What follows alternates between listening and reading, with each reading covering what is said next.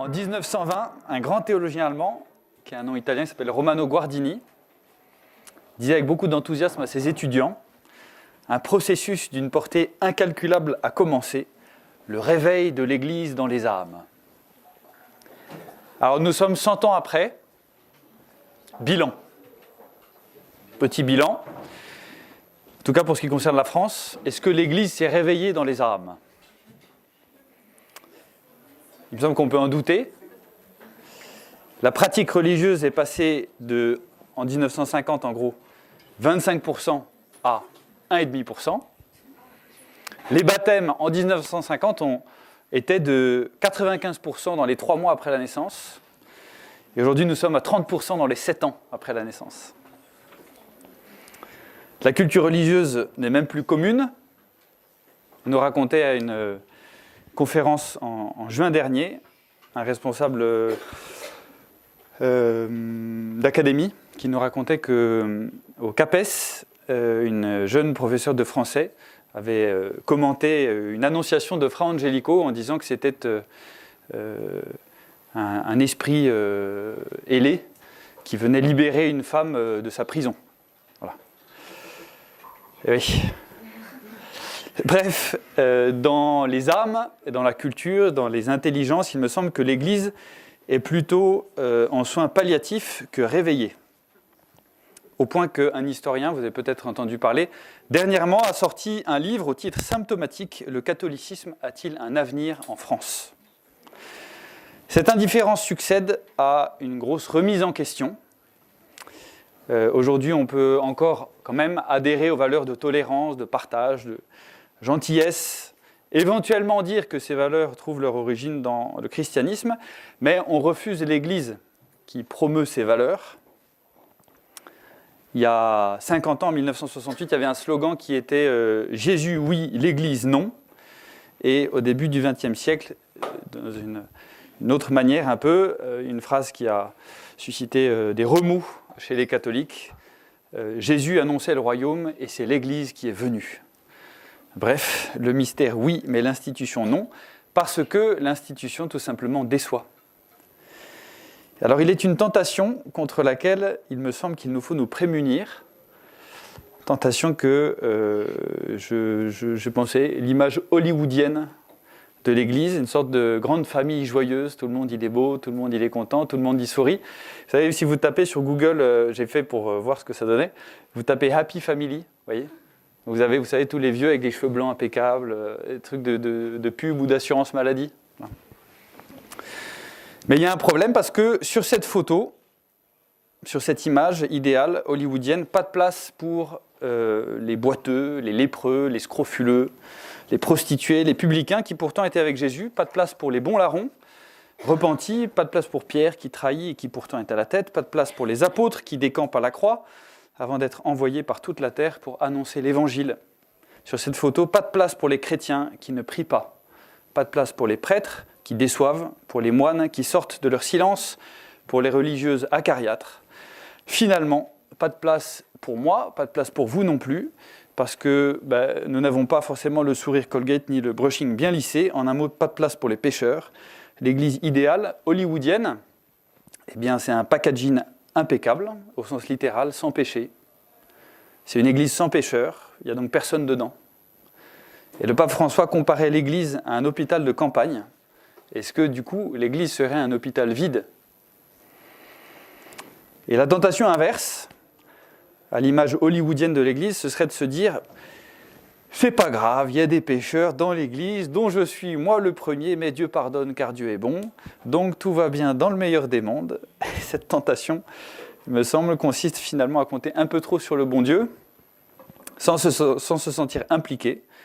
Alors au banquet céleste, je parle pas à mon voisin, je fais la gueule, je ne cherche pas trop à mettre d'ambiance, ou si je suis serveur, je rêvasse, je fais autre chose. Euh. Bref, je ne suis pas dans le coup. Et dont Jean-Rémy vous a bien fait comprendre normalement l'Église tous responsables. Alors entre l'Église idéale, l'Église des purs, des chrétiens photoshopés, et l'Église des imparfaits passifs en mode plage et morito, quelle est la juste voie? J'adore ma problématique. Il me semblait utile de faire parler l'Église des saints. Euh, nous échangions hier avec euh, Don Paul à table sur euh, une phrase, une punchline de Georges Bernanos que j'aime beaucoup. L'Église n'a pas besoin de réformateurs, elle a besoin de saints. Mais comme toutes les formules, cette punchline mérite d'être nuancée. Nuancée parce que Bernanos ne s'opposait pas aux réformes dans l'Église. Il était trop conscient que l'Église vit toujours en se réformant, parce qu'elle est une assemblée de cabossés qui tâchent, vaille que vaille, de répondre au mystère de la charité qui l'unit, l'amour du Christ mort et ressuscité. Bernanos savait très bien que l'Église avait besoin de réformes, qu'elle en a besoin, qu'elle en aura toujours besoin. Après tout, à chaque carême, nous l'entendons, convertissez-vous et croyez à l'Évangile. Alors, se convertir, chacun d'entre nous, ben, qu'est-ce que c'est sinon se réformer? Laisser de l'espace pour que, vous l'avez fait tout à l'heure en prenant un temps de silence admirable, laisser de l'espace pour que le Christ se forme, se reforme en nous. Et Bernanos savait très bien que cette réforme devait se traduire euh, à un niveau pas seulement personnel, mais aussi à un niveau collectif et du coup institutionnel. Il savait que le passage de l'individuel au collectif était une lutte et qu'il le sera toujours, parce que pour nous réformer, il faut, chacun d'entre nous, renoncer à nous-mêmes, prendre notre croix, qui est le quotidien, le réel, ce qui présente à nous, la contrariété du moment, et suivre Jésus. Et le bon Bernanos a pu dire que l'Église n'avait pas besoin de réformateurs, mais de saints, tout simplement parce qu'il savait, ce qu'enseigne toute l'histoire de notre Église, que les saints sont les vrais réformateurs. Ils réforment parce qu'ils laissent le Christ se former en eux, ils le laissent pardonner leurs péchés, ils le laissent faire miséricorde, agir par eux, chasser les démons, guérir les blessures, visiter les veuves et les malades. il laisse son Esprit Saint assouplir ce qui est raide, rendre droit ce qui est faussé, guérir ce qui est blessé, réchauffer ce qui est froid. Les saints laissent agir le Christ en lui demandant avec audace d'agir par eux. Ils ont une foi vivante, ils n'ont pas peur.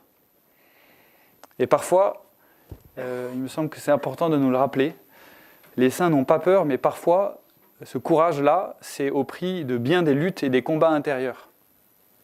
Si on n'a pas peur, euh, si on n'a pas encore pas peur, si on n'est pas encore assez euh, courageux, ben, il faut encore batailler pour le devenir.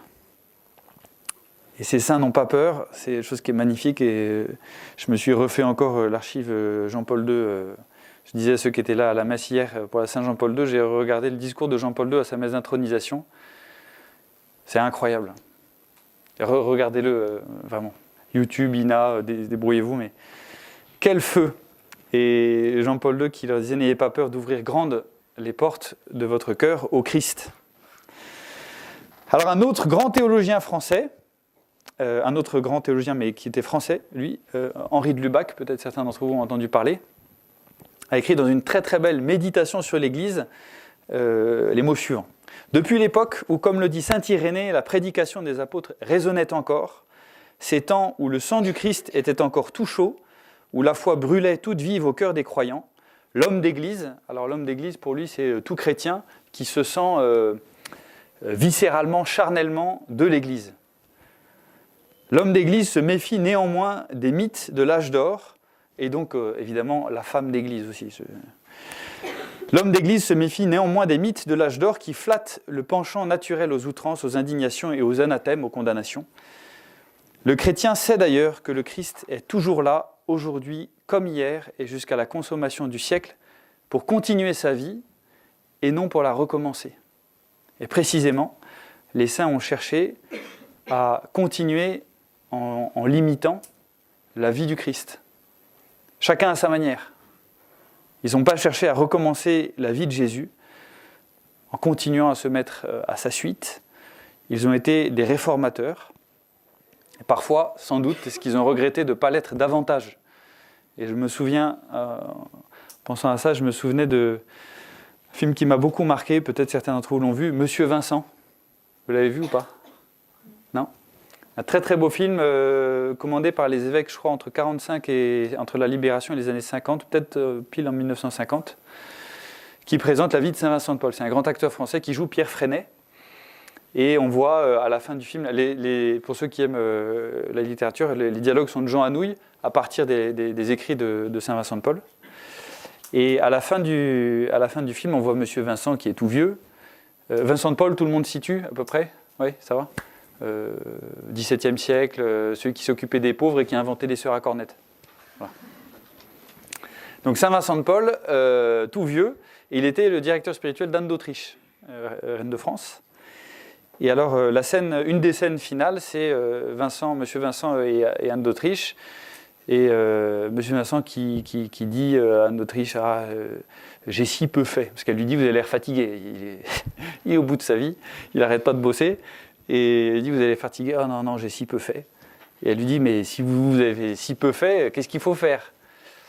Et puis Pierre Freinet, qui joue là, vraiment est, extraordinaire. Et avec le petit accent du sud-ouest, il dit, davantage, davantage. Et finalement, bien des saints ont regretté de ne pas faire davantage. Est-ce que nous nous le disons euh, de temps en temps? Est-ce que nous pourrions faire davantage?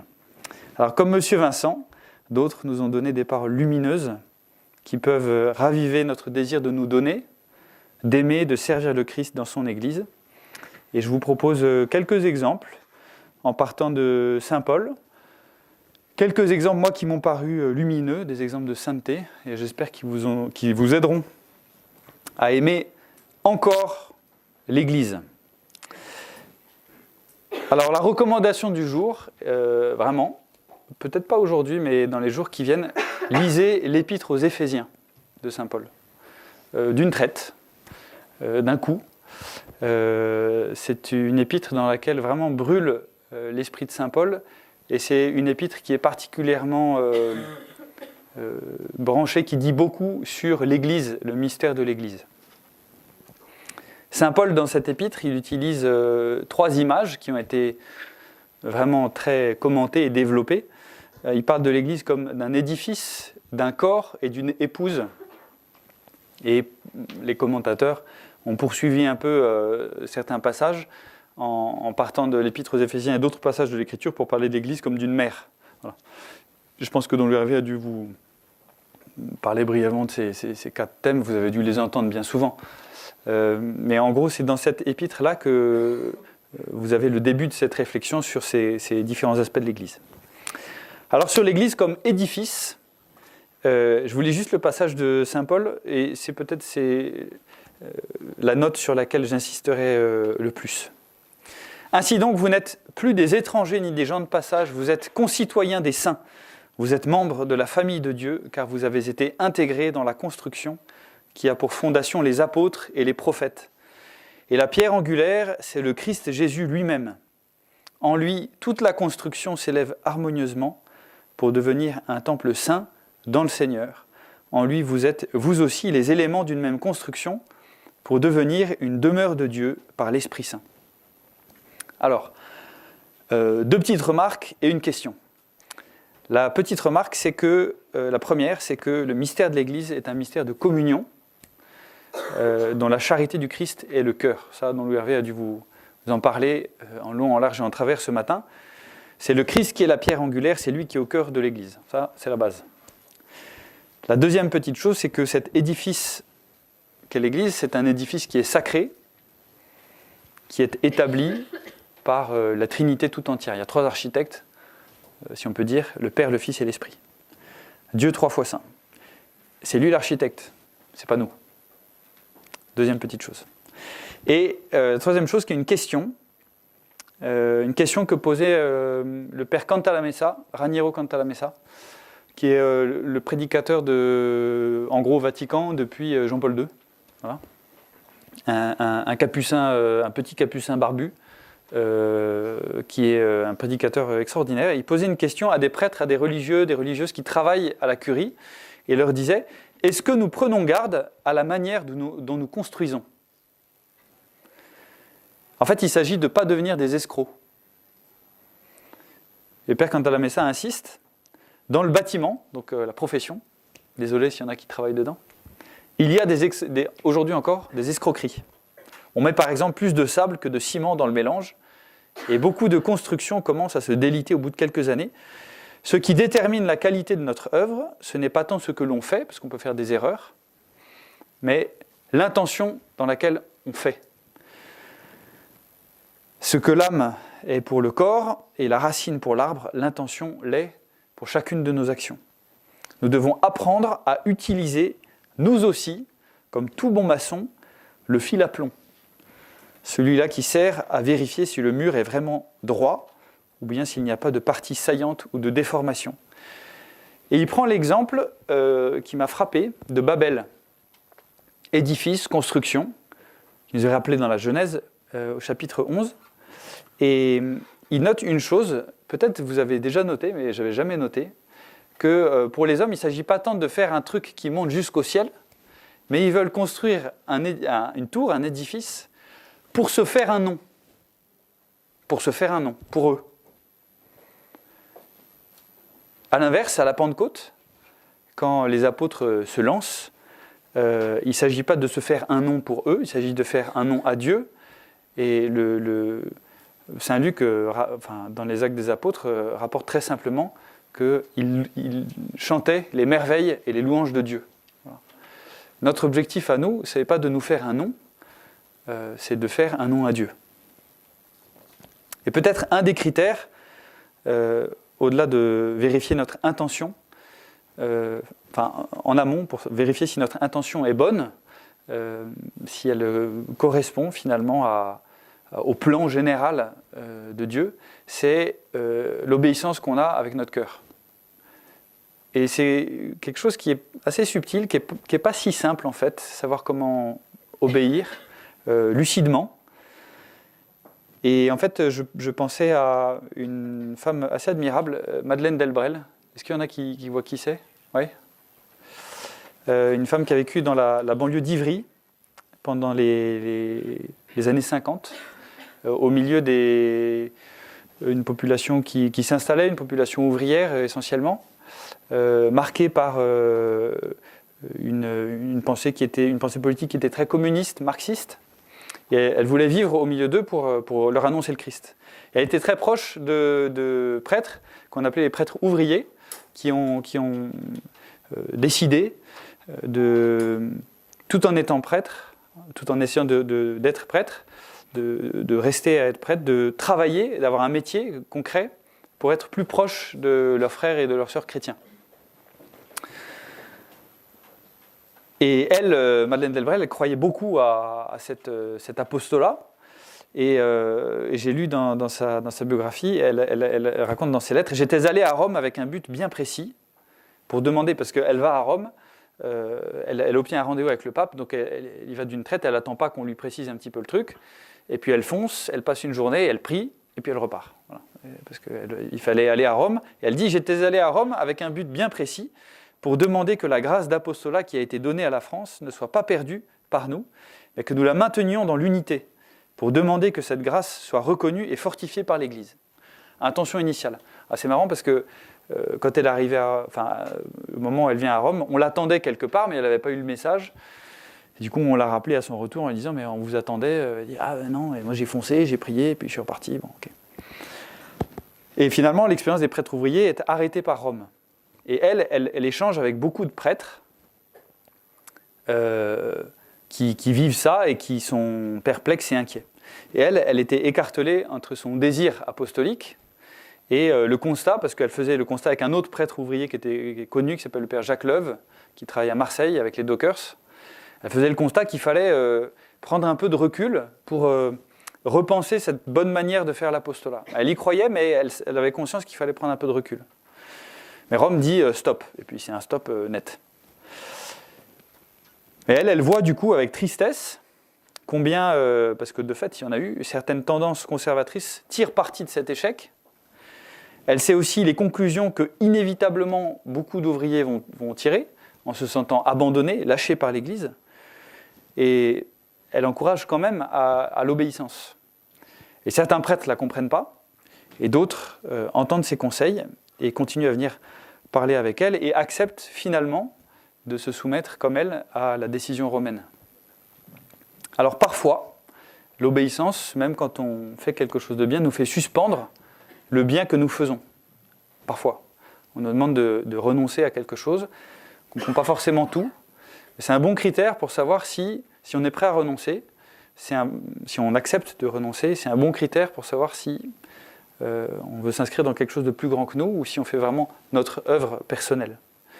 Et alors, euh, dans les moments de doute, euh, de difficulté, quand on a vraiment l'impression de faire quelque chose de bien et que ceux qui sont en face n'ont vraiment pas compris qu'on faisait quelque chose de bien et que ce serait quand même bien qu'ils le comprennent parce que sinon, eh bien, je vous encourage, vous disant cela, je m'encourage moi-même, qui suis aussi payé pour obéir, comme tous ceux qui ont fait des vœux. Demandons la grâce au Seigneur de nous apprendre à obéir avec confiance, vraiment à lui faire confiance. Ah, c'est lui qui conduit son Église. La deuxième petite image de Saint Paul, c'est celle du corps. Euh, je vous dis pas grand-chose sur, euh, sur le corps. Je vous encourage à, encore une fois, à lire l'épître aux Éphésiens. Euh, ici, l'image du corps, c'est surtout au chapitre 4 que Saint Paul la développe. Et il insiste sur l'unité et la diversité dans le corps, unité et diversité qui ont au service euh, d'une communion et euh, unité qui se fait, et diversité d'ailleurs, qui se fait, euh, et qui diversité qui est donnée par la grâce du Saint-Esprit. L'unité, elle se fait de l'intérieur par le Saint-Esprit, et la diversité qui est manifestée dans les charismes qu'ont chacun, tout ceci, ce sont des dons du Saint-Esprit. Alors, je, je, pense que Don Louis Hervé a déjà dû vous en parler, en parlant de, l'Église à la lumière de, la Constitution Lumen Gentium. Et moi, je, voulais juste euh, vous partager une chose qui me, touche particulièrement et qui serait peut-être, euh, qui correspondrait un peu à l'esprit de corps. Euh, un esprit familial, un esprit, un esprit avec des habitudes où on se sent un peu chez soi. Une chose qui est très agréable, souvent, quand, des jeunes viennent ici, c'est que très facilement, ils se sentent chez eux. C'est vraiment une chose qui est. Moi qui m'avais touché avant d'entrer euh, à la communauté, j'ai l'impression d'être euh, à la maison. Euh, si on pouvait, dans l'Église, plus largement se sentir à la maison, ce serait, à mon avis, une très belle chose. Et pour ça, je voulais vous partager un petit passage d'une audience que le pape Benoît XVI avait consacrée à un, bonhomme qui a un nom rigolo, qui s'appelle Romanos le Mélode. Alors Romanos le Mélode, en fait, s'appelle le Mélode parce qu'il était musicien. Et, euh, Benoît XVI a, des, paroles que je vous, expliquerai, mais qui, me paraissent très belles. La foi est amour, et c'est pourquoi elle crée de la poésie et elle crée de la musique. La foi est joie, c'est pourquoi elle crée de la beauté. Les cathédrales ne sont pas des monuments médiévaux, mais des maisons de vie où nous nous sentons à la maison. Nous rencontrons Dieu et nous nous rencontrons les uns les autres. La grande musique non plus, le chant grégorien ou Bach ou Mozart, n'est pas une chose du passé, mais elle vit de la vitalité de la liturgie et de notre foi. Si la foi est vivante, la culture chrétienne ne devient pas du passé, mais reste vivante et présente. Et si la foi est vivante, aujourd'hui aussi nous pouvons répondre à l'impératif qui se répète toujours à nouveau dans les psaumes, chantez au Seigneur un cantique nouveau. Alors que l'Église est euh, son histoire et sa culture et l'histoire de ses saints, de ses saintes, soit euh, notre maison et notre histoire. Que les saints soient nos héros, que euh, nous connaissions, que nous aimions, que nous découvrions, que nous cherchions. Quand on entre dans une église, en fait, quand, on entre dans une église, on est chez nous. Quelle que soit l'église, dans le bâtiment. Quand on rentre dans une famille chrétienne, on est chez nous, normalement. D'une certaine manière, entre chrétiens, il devrait y avoir une forme de sans-gêne. Il ne devrait pas y avoir de gêne. Voyez On a nos convenances, nos politesses, nos trucs, nos machins, mais profondément, si dans l'éternité euh, est déjà commencé, nous sommes appelés à vivre du royaume, alors euh, nous ne devrions pas avoir de gêne. Nous devrions nous sentir chez nous. Voilà. Il y a un écrivain, un, pasteur protestant qui se convertissant enfin, se, retournant vers, l'Église, vers la, vers la foi catholique, avait écrit un bouquin qui s'appelle Rome, Sweet Home. Et en fait, d'une certaine manière, Euh, oui, c'est ce que nous devrions pouvoir dire et, vivre. Euh, L'Église, c'est votre maison. La culture de l'Église, c'est votre maison. Connaissez-la, aimez-la. Que vous soyez avec des chants contemporains, des trucs chacha à claquer dans les mains, à chanter Chartreson, le grégorien, Bach, Mozart. En fait, tout ça, c'est à vous, en fait. C'est à vous. Et c'est merveilleux de se dire que tout ceci est à nous et que parce que nous sommes de ce corps qu'est l'Église, euh, nous le partageons. Et ce sont des richesses immenses que trop souvent nous mettons dans des petites cases en oubliant que c'est des trésors communs. La troisième petite note euh, de Saint Paul sur laquelle je m'arrête, c'est celle d'épouse. Euh, dans, au chapitre 5, Saint Paul parle de l'Église comme d'une épouse et du Christ comme d'un époux. Et pour, euh, cela, je pensais à, Sainte Catherine de Sienne. Alors l'image du corps, elle dit l'unité entre le Christ et l'Église. Et l'image de l'épouse, elle exprime l'altérité et la relation entre le Christ et l'Église. En fait, chacun d'entre nous, ça c'est une bonne chose à nous rappeler, chacune de nos âmes, euh, de garçons ou de filles, est épouse du Christ. Chacune de nos âmes, théologiquement, est épouse du Christ. Et entre le Christ et nous, il y a une relation vivante. Et entre l'Église et nous, de la même manière, même si nous sommes du corps, nous sommes dans l'Église, nous sommes aussi en relation avec l'Église. Et du coup, euh, nous sommes invités à avoir un échange très simple. Pour une raison aussi très concrète, très profonde, c'est que dans chacune de nos humanités, le Christ vit des choses qu'il n'a pas vécues dans son humanité. Le Père Cantalamessa a des très beaux mots où il dit euh, Le Christ vient habiter en moi tel que je suis. Je peux passer en revue tous les plus petits détails de ma vie, de mon passé, mes désirs les plus cachés, mes faiblesses, tout.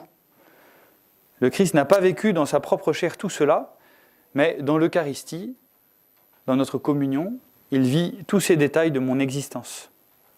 Dans un certain sens, le Christ vit dans une femme le fait d'être femme. Dans le malade, le fait d'être malade. Dans le dépressif, sa dépression. Dans le père et la mère, le fait d'avoir des enfants. Dans la personne âgée, la vieillesse. Toute chose qu'il n'a pas connue. Nous sommes pour lui, comme le disait la bienheureuse Élisabeth de la Trinité, une humanité de surcroît.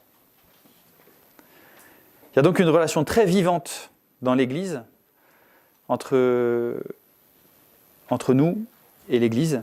Et parfois, cela passe par le courage et la franchise de dire les choses simplement à ceux qui prennent des décisions ou à ceux qui font des choses pour l'Église, c'est-à-dire aussi entre vous. Pas, il s'agit, enfin, bien sûr, euh, là l'exemple que je vous donnais avec Sainte Catherine de Sienne, il s'agit d'aller dire au pape, euh, tu prends tes clics et tes claques et tu rentres à Rome parce que ta maison c'est Rome, c'est pas Avignon. Mais il s'agit aussi entre, nous, entre frères et sœurs chrétiens, de nous dire les choses.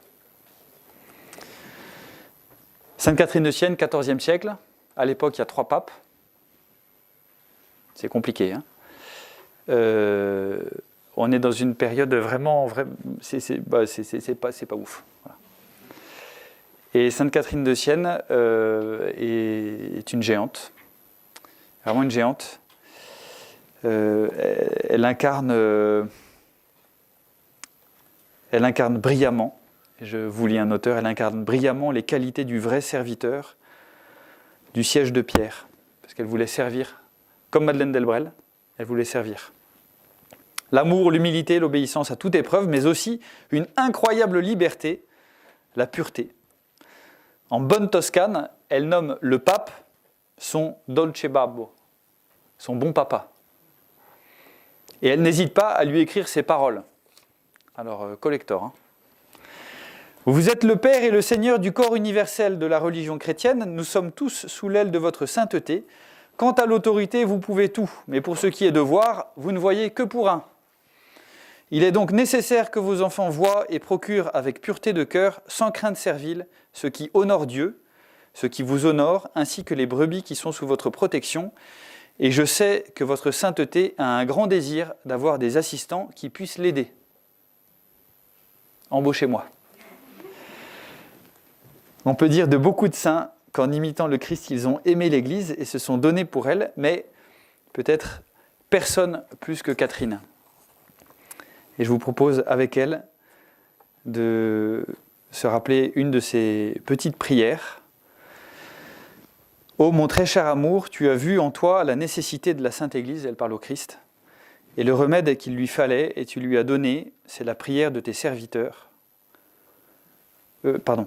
Et le remède que tu lui as donné, c'est la prière de tes serviteurs. Tu veux qu'on en fasse un mur sur lequel reposerait le mur de la Sainte Église, et auquel la clémence de ton Esprit Saint répandrait le désir enflammé de la réformer. Alors Sainte Catherine de Sienne, géante. Et puis comme mère, très simplement, il y a un lien magnifique entre euh, l'Église et, l'Église comme mère et Marie, qui est notre mère, Marie, mère de l'Église. Euh, je veux juste euh, vous faire entrevoir une chose qui n'est pas forcément évidente à, concevoir, mais qui est, très réelle, avec, avec le secours de Saint Ambroise. Quand il commente le Magnificat, à un moment, Saint Ambroise dit que se trouve en chacun l'âme de Marie, pour exalter le Seigneur que se trouve en chacun l'esprit de Marie qui exulte en Dieu. Si selon la chair la mère du Christ est une, selon la foi, toutes les âmes engendrent le Christ. Chacune, en effet, accueille en elle le Verbe de Dieu.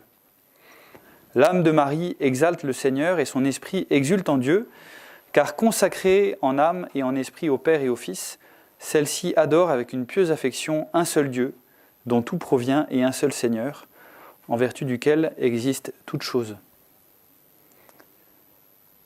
Euh, que toutes les âmes engendrent le Christ, parce que chacune en effet accueille en elle le Verbe de Dieu, en fait ça vous concerne chacun.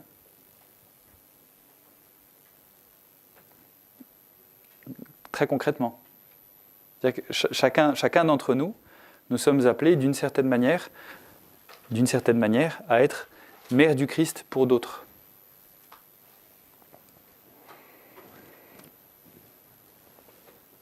Saint Ambroise, en interprétant cette parole de Marie, nous invite à faire en sorte que dans notre âme et dans notre vie, le Seigneur trouve une demeure. Nous ne devons pas seulement le porter dans le cœur, mais nous devons aussi l'apporter au monde, afin que nous aussi, nous puissions engendrer le Christ pour notre temps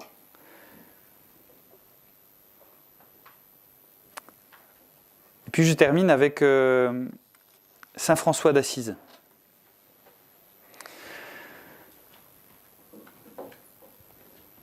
Vous vous souvenez de cette invitation que Saint François euh, reçoit? Répare mon Église. Ça vous dit quelque chose dans la vie de Saint François d'Assise?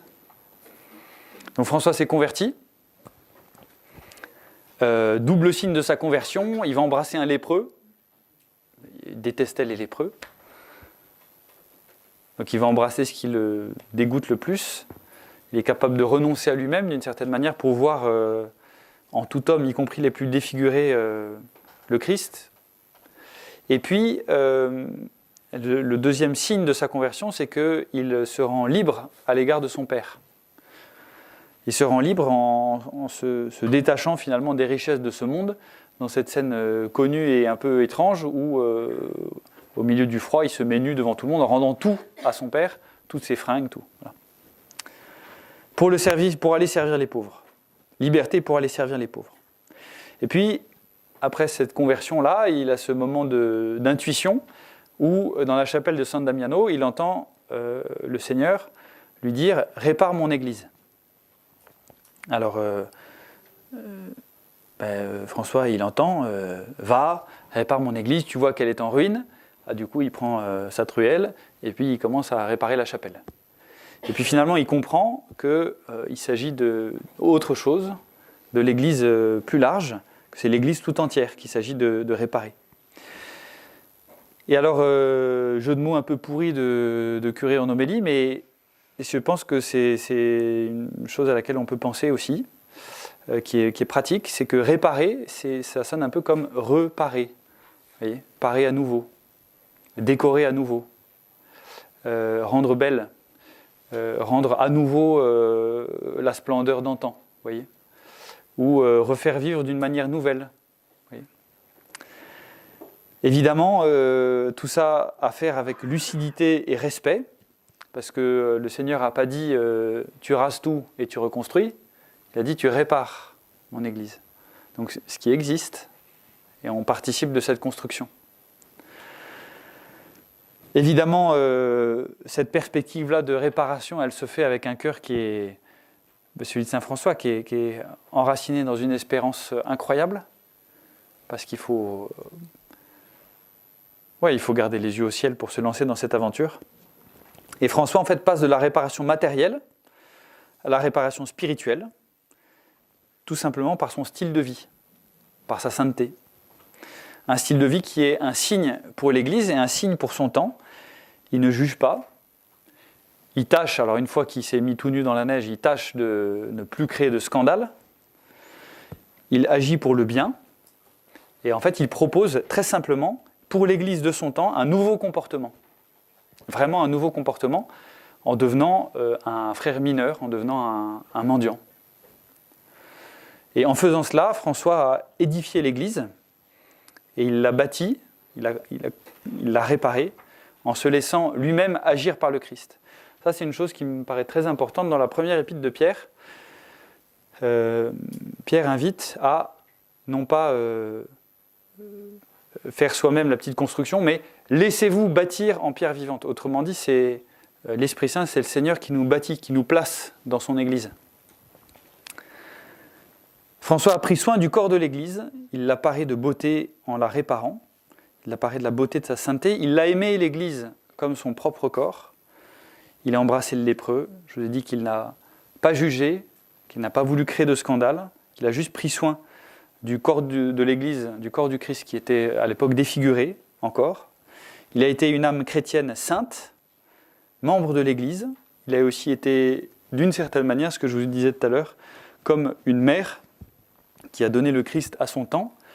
Et euh, le, mouvement franciscain en général a, été tellement fécond.